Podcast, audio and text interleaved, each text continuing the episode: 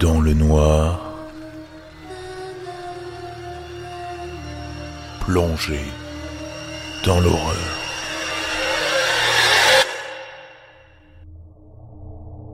J'ai admiré mon grand-père en grandissant car il avait une forte place dans ma vie. Même à un âge avancé, il pouvait se souvenir de conversations qu'il avait eues avec des gens il y a presque 20 ans. Ma mère m'a appris qu'il était passager à bord du Titanic, mais qu'il refusait catégoriquement d'en parler aux gens. J'étais devenu obsédé par l'histoire du naufrage car je voulais faire un exposé sur le sujet pour mon école. Mon grand-père a haussé la voix pour la première fois de sa vie après que je l'ai supplié de me raconter l'histoire. Il m'a grondé et j'étais effrayé car je ne l'avais jamais vu agir de la sorte. Je suis allé dans ma chambre et j'ai commencé à pleurer car j'étais tellement effrayé par ce qui s'était passé. Il est entré dans ma chambre et s'est excusé pour ses cris. Je pouvais lire le regret sur son visage quand j'ai reculé lorsqu'il a essayé de me serrer dans ses bras. Le lendemain matin, en descendant les escaliers, je l'ai trouvé assis à la table avec un air triste affiché sur son visage. Il m'a demandé de m'asseoir et j'ai accepté à contre-coeur. Son visage était rempli d'émotions contradictoires alors qu'il me disait qu'il allait me raconter ce qu'il s'était réellement passé sur le Titanic. Il m'a fait promettre de ne jamais le dire à personne, car il craignait que les gens le prennent pour un fou. Je suis resté assis, abasourdi, alors qu'il commençait à raconter son histoire. Et la voici. Je n'avais que 7 ans lorsque je suis monté à bord du Titanic.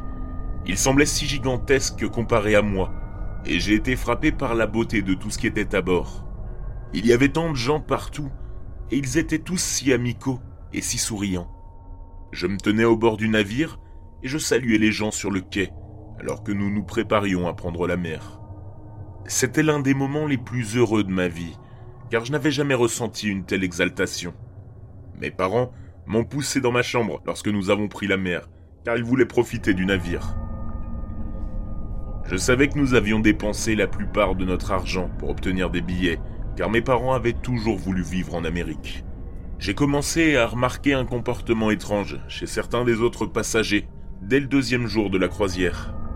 Ils semblaient tousser beaucoup, et leurs yeux étaient très rouges. Mon père m'a assuré que ce n'était rien, mais je me souviens qu'il avait l'air très effrayé.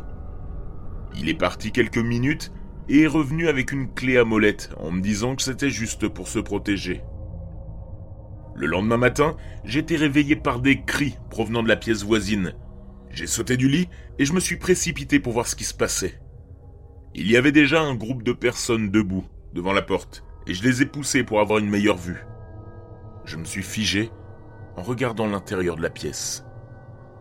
Il y avait un homme allongé sur le sol, l'estomac déchiré, tandis que ses deux jeunes enfants semblaient se régaler de ses intestins. J'ai été poussé hors du chemin alors que deux membres de l'équipage se précipitaient. Ils ont attrapé les enfants et ont lutté pour les retenir, car ils étaient comme des animaux enragés. Ils ont réussi à les maîtriser en les assommant. On nous a fait rentrer dans nos chambres pour qu'ils puissent nettoyer le désordre. Je me suis promené sur le navire pendant la journée et j'ai remarqué que beaucoup de personnes semblaient très malades. L'équipage semblait très nerveux et regardait toujours autour d'eux. J'ai été réveillé le quatrième jour par des cris et des bruits de gens qui couraient venant de l'extérieur de la cabine. J'ai jeté un coup d'œil et j'ai été choqué de voir que le couloir était couvert de sang. J'ai rapidement fermé la porte et je suis allé réveiller mes parents. Mais ils n'étaient pas là. Je ne savais pas quoi faire car j'avais peur de quitter la chambre, mais j'avais aussi peur de rester seul. J'ai passé quelques heures à essayer de décider ce que je devais faire. Mon estomac, qui gargouillait, a fini par me convaincre que je devais partir pour trouver de la nourriture. La moitié de la journée s'était déjà écoulée, et j'étais juste resté planté là. Je me suis glissé jusqu'à la porte et j'ai jeté un coup d'œil à l'extérieur, soulagé de trouver le hall entièrement vide. Il y avait des sons lointains de moteurs qui grondaient et des cris sporadiques. Je me suis souvenu qu'il y avait une cuisine au bout du couloir dans laquelle il y aurait probablement quelque chose à manger. Il m'a fallu une éternité pour avancer dans le couloir car j'essayais d'éviter de marcher sur du sang ou des vêtements tachés de sang. J'ai atteint la cuisine et j'ai failli vomir en regardant les cadavres à l'intérieur. On aurait dit que quelqu'un les avait poignardés des centaines de fois. Il semblait être un mélange de membres d'équipage et de passagers. J'ai attrapé toute la nourriture qui était à portée de main et j'ai fui. J'ai rapidement mangé la nourriture que j'avais acquise et j'ai commencé à fouiller le navire. Je ne cessais de tomber sur de nouveaux cadavres le long de chaque couloir. Beaucoup d'entre eux semblaient avoir l'estomac ouvert. Il commençait à faire nuit et je commençais à m'inquiéter que tout le monde à bord soit mort. J'ai tourné dans un couloir et ma vessie s'est emballée lorsqu'une arme a été pointée sur moi. Je suis resté là, tremblotant, tandis qu'un membre de l'équipage me regardait pendant quelques instants. Il a rangé l'arme avant de partir en courant et de me laisser seul. Il m'a fallu un certain temps pour reprendre mes esprits. Et à ce moment-là, il faisait complètement noir. Je venais d'entendre des coups de feu lointains dans la direction où le membre de l'équipage avait couru. Et je me demandais sur quoi ou sur qui il avait bien pu tirer. J'ai été projeté sur mes pieds quand un fracas assourdissant a secoué le navire. J'ai couru sur le côté et j'ai regardé un énorme bloc de glace sur lequel nous avions dû nous écraser.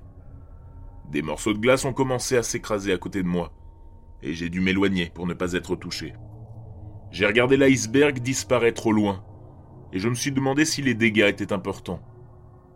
J'ai entendu un bruit derrière moi, et j'ai été instantanément soulagé de voir mon père. J'ai commencé à me précipiter vers lui, mais je me suis arrêté, après avoir vu que ses vêtements étaient couverts de sang. Ses yeux se sont fixés sur les miens, et j'ai commencé à reculer, car son regard était celui d'un animal, et non d'un humain. Il a laissé échapper un grognement guttural, et a commencé à me charger. J'ai senti ma vessie se libérer une fois de plus, alors que j'attendais ma mort. Mon père a soudainement volé en arrière, et je me suis retourné pour découvrir le même membre d'équipage que tout à l'heure, qui tenait toujours son arme en main, encore fumante. Il m'a regardé pendant quelques instants et m'a indiqué de le suivre. Il se déplaçait très rapidement et j'étais à peine capable de suivre le rythme. Il jetait des coups d'œil dans tous les coins, et nous sommes passés à côté de dizaines de cadavres. Nous avons fini par atteindre une zone où se trouvait un grand nombre de survivants. Certains tentaient de descendre les canaux de sauvetage, tandis que les autres essayaient de lutter contre les autres passagers qui semblaient vouloir les manger. Ils ont réussi à faire descendre les canaux de sauvetage et ont lentement commencé à évacuer les survivants. À ce moment-là, le navire commençait lentement à couler, et il était désespéré d'essayer de mettre autant de personnes que possible en sécurité. Notre canot de sauvetage s'éloignait du navire, et je pouvais voir des dizaines de passagers se précipiter d'avant en arrière et s'attaquer les uns aux autres. Le navire avait commencé à s'enfoncer sous les vagues, et la plupart des gens se trouvaient à l'arrière du navire. Je me suis détourné, car je ne voulais pas en voir plus. On entendait des pleurs de la plupart des autres sur le bateau, car aucun d'entre nous ne pouvait comprendre ce qui s'était passé. Quelques heures plus tard, d'autres navires sont arrivés, et nous avons été secourus. Ma mère avait survécu sur un autre canot de sauvetage, et nous nous sommes retrouvés en larmes. Les propriétaires du Titanic ont offert à ma mère une importante somme d'argent pour qu'elle ne dise jamais un mot, ce qu'elle a accepté.